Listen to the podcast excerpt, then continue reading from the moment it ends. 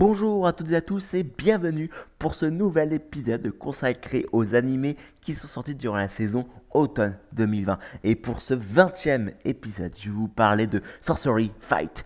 Alors, hein, nous suivons une histoire de... Euh, attends Christophe, c'est quoi Sorcery Fight? Il n'y a pas un nom japonais par hasard un peu mieux connu? Mais oui, voyons, je vais vous dire, Sorcery Fight est le titre alternatif de Jujutsu Kaisen. je vous ai eu, hein. Enfin bref, l'histoire est la suivante. Hein. Itadori est un jeune lycéen ayant une force surhumaine, ou en tout cas qui est très fort, hein, et euh, perd son grand-père, sa seule famille. Alors qu'il retourne à son établissement pour aller à son club d'oulcutisme, des fléaux, c'est-à-dire des démons esprits malveillants, s'attaquent à ses amis. Aidé par un exorciste, il va les sauver. Mais il a dû, pour se faire avaler le doigt d'un des plus puissants féaux qui existent, Sukuna.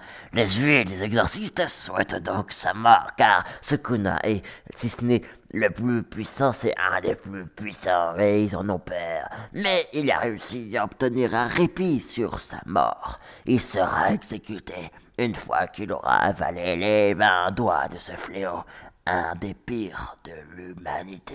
Alors, hein, au tout début, hein, j'ai suivi cet animé car il y avait beaucoup d'émulsions, beaucoup d'engouement autour. Et euh, ce type d'histoire, en général, peut me plaire. Hein.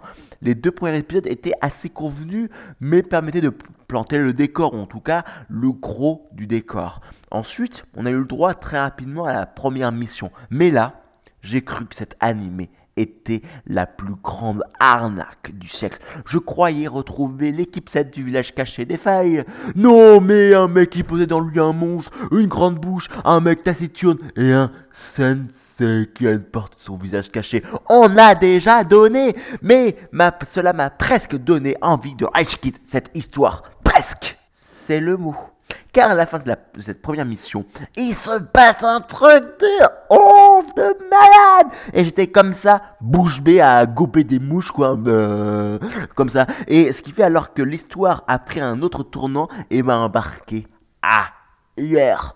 C'est de l'exorcisme, oui, mais basé sur l'énergie occulte que tout le monde a. Donc ça nous change hein, d'un Dick Rayman ou d'un Blues Exorcist par exemple, où il y a le bien contre le euh, méchant, contre le mal. Ouais, le bien vaincra avec la religion, les mantras, les, trucs bibliques, les versets bibliques, etc. compagnie. Là, en fin de compte, il y a ce qu'on appelle l'énergie occultiste que tout le monde a, les ressentiments, ce genre de choses, et que chacun doit utiliser pour, enfin, les exorcistes, pour vaincre les fléaux et les détruire. Et ça, franchement, eh bien, c'est déjà un bon point parce qu'on sort un peu des, des canevas habituels, hein, des exorcismes avec le bien et le mal, comme je l'ai déjà dit. Après, pour la psychologie des personnages, je trouve que surligner dans un premier temps leurs caractéristiques, leurs caractères, puis les expliquer et les faire changer au fur et à mesure est en fin de compte hein, une bonne chose pour un shonen. Ou du moins, ce n'est pas si déconnant que ça. Ça permet bien d'avoir, en tout cas au tout début, ok, on va avoir euh, une, par exemple, j'ai parlé tout à l'heure d'une fille qui avait une grande bouche, mais parce qu'il y avait une raison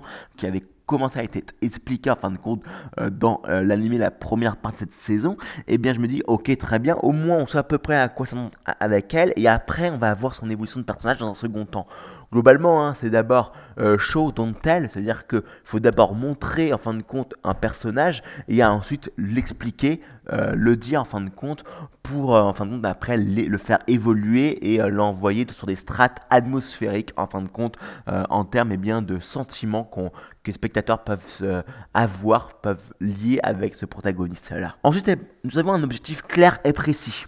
Donc, enfin, normalement, c'était ça pour la plupart des animés shonen classiques, comme avec Naruto, hein, eh bien, euh, c'était, on avait un objectif plutôt clair, enfin, assez clair du moins et assez précis. Bon, même si on sait que pour la suite, ça s'est pas très bien passé. Enfin, bref. Et en plus, niveau cohérence dans l'échelle des pouvoirs, on a été mis au, par, au fin de compte, euh, assez tôt, en nous montrant des forces assez badass. Ça veut dire que hein, dans l'épisode numéro 5-6, euh, on va y avoir le Goto Sensei, enfin le, chef hein, euh, qui va, prendre sous le main Itadori et la pseudo-équipe 7. Et bien, en fin de compte, il nous montre des pouvoirs incroyables, extraordinaires, super puissants.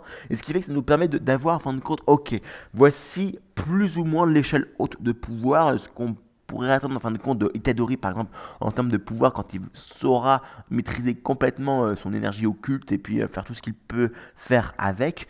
Et ça ça me ça me plaît ça ça peut être sympa et euh, ça dit ça change là encore de Naruto où en fin de compte on va on n'a pas forcément vu tout ce qu'on pouvait faire en fin de compte avec le chakra au tout début et que à la fin en fin de compte on est arrivé sur du n'importe quoi avec la création de dimensions et puis de, de destruction massive alors que ça avait rien à voir. Enfin c'est complètement enfin l'auteur s'est complètement fait prendre son propre jeu, il s'est fait pris à son propre piège dans, dans le toujours plus, dans le, toujours plus énorme version hollywoodien. Mais bref, qu'importe, on ferme encore là aussi la, la, parenthèse. Et ce qui fait que on va assister à différents combats qui s'harmonisent bien avec cette notion de pouvoir et de puissance des combats qui n'est pas bien maîtrisé donc dans la plupart des autres histoires comme j'ai pu le, le, dire effectivement. Et à la fin de cette première partie de cette saison 1, m'a vraiment bien hypé et m'a mis la barre, en fin de compte, a mis la barre assez haute pour la suite des épisodes.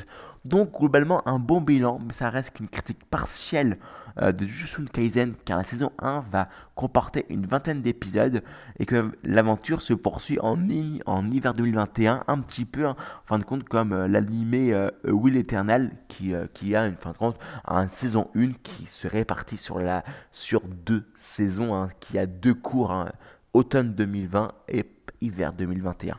Sur ce, je vous laisse et je vous dis à très bientôt pour de nouveaux épisodes animés de cette saison automnale de 2020.